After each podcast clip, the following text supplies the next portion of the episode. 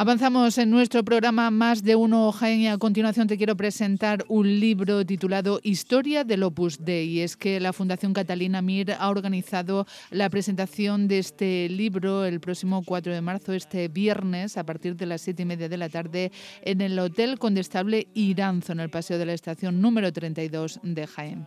Hablamos ya con el coautor del libro, con José Luis González Gullón. José Luis, buenas tardes. Hola, buenas tardes. José Luis, eh, ¿qué aporta este libro? ¿Qué, recoge exactamente eh, sobre la institución cristiana?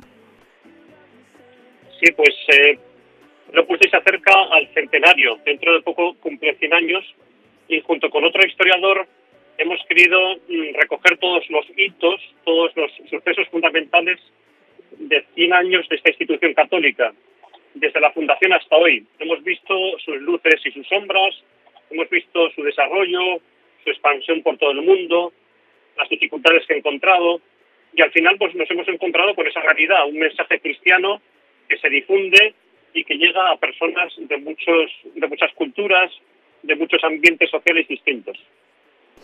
Son 100 años de esta institución católica y ¿qué, novedades podéis aportar en esta publicación que no se haya aportado en otras anteriores? Bueno, pues lo que aportamos es una visión panorámica, una especie de visión global. Hasta ahora había algunos estudios parciales, por ejemplo, del Opus Dei en la Guerra Civil Española. Ha habido bastantes publicaciones, por ejemplo, de tipo eh, sociológico o de referencias también políticas. En nuestro caso era contemplar todo en un, en, un solo libro. Hemos conseguido resumir estos 100 años en 600 páginas. Pienso que no solamente es para nuestros colegas de historia, sino que cualquier el público interesado en historia religiosa y concretamente en historia de la Iglesia encontrará eh, luces sobre cómo se ha desarrollado y cómo se ha difundido el Evangelio en el siglo XX en España y en otros países. ¿Cómo se percibe el Opus Dei en la sociedad actual? Bueno, pienso que hay tal vez, hablando de modo un poco eh, periodístico, tal vez puede haber un Opus Dei eh, que se escucha o que se puede encontrar, por ejemplo, en Internet y a veces como matices de como un grupo eh, conservador, un grupo que busca cierto poder en la Iglesia, un grupo que tiene como intereses, eh, vamos a decir eso, estratégicos.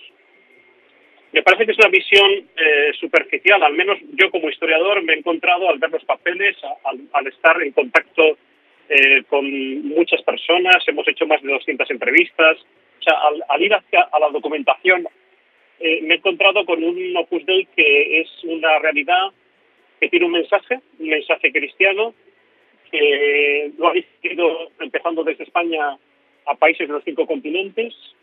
Me he encontrado con una realidad de hombres y mujeres, sacerdotes y la mayoría laicos, eh, que encarnan ese mensaje, que lo hacen suyo y que después lo difunden. Me parece que esta es la, al final, a mí como historiador y en el libro me parece que se refleja, esta es la cara, la visión y la realidad que pienso que es hoy el Opus Dei. En definitiva, un modo de transmitir a Cristo, un modo de transmitir el Evangelio, el evangelio a la sociedad. José Luis, a lo largo del libro hay algún hecho, algún dato, algo que, pueda romper con esos prejuicios que pueda haber con respecto al Opus Dei? Pues hemos tratado, tratado los dos historiadores que hemos hecho el libro de ser muy honrados.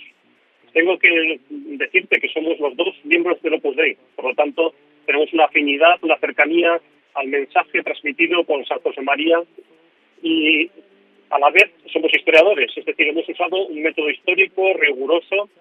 En ese sentido, no hemos tenido miedo de afrontar los problemas o las dificultades que hemos visto en nuestra propia institución a lo largo de la historia.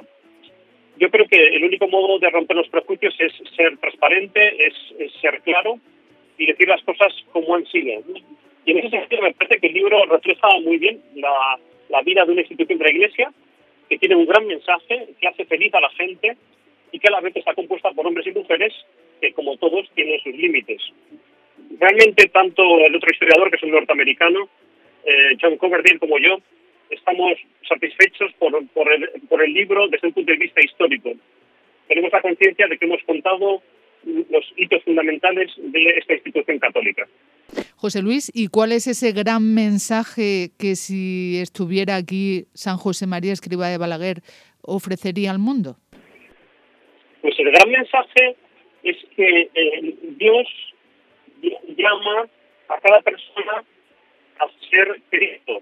El gran mensaje es que Dios eh, cuenta contigo, conmigo, con los oyentes que nos están escuchando, con cada persona, no es que cuenta, sino que la llama, la quiere.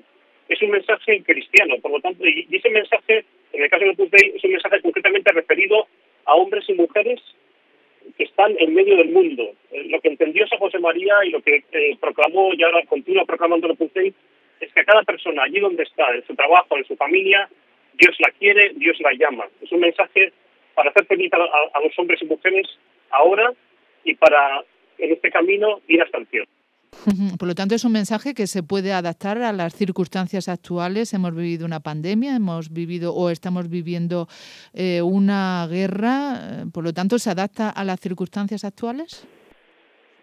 Completamente, porque al final este mensaje, como cualquier mensaje cristiano, hace que en tu, en tu interior, en tu vida, entiendas que estás llamada o yo estoy llamado a ser Cristo. Y ese mensaje se hace ahora más vivo que nunca. Tenemos que transmitir la belleza del Evangelio a los demás y, por supuesto, todavía de dolor, de cansancio psicológico y a veces también sanitario. Y en este momento también en el que estamos pasando una situación internacional muy dura, es un mensaje en el cual se abre a la esperanza. Con Dios, con Cristo, podemos hacer un mundo nuevo y sobre todo eh, caminamos hacia él. Un mensaje, por lo tanto, de esperanza, el que aporta esta nueva publicación Historia del Opus Dei. Muchísimas gracias, José Luis González de Gullón, por atender la llamada de Onda Cero. Y gracias a todos los que nos escucháis en Onda Cero. Y a ustedes, oyentes, si quieren participar, si quieren conocer más a fondo esta publicación, pueden hacerlo el próximo 4 de marzo, este viernes, a partir de las 7 y media de la tarde, va a tener lugar la presentación de este libro en el Hotel Condestable Iranzo. José Luis, muy buenas tardes.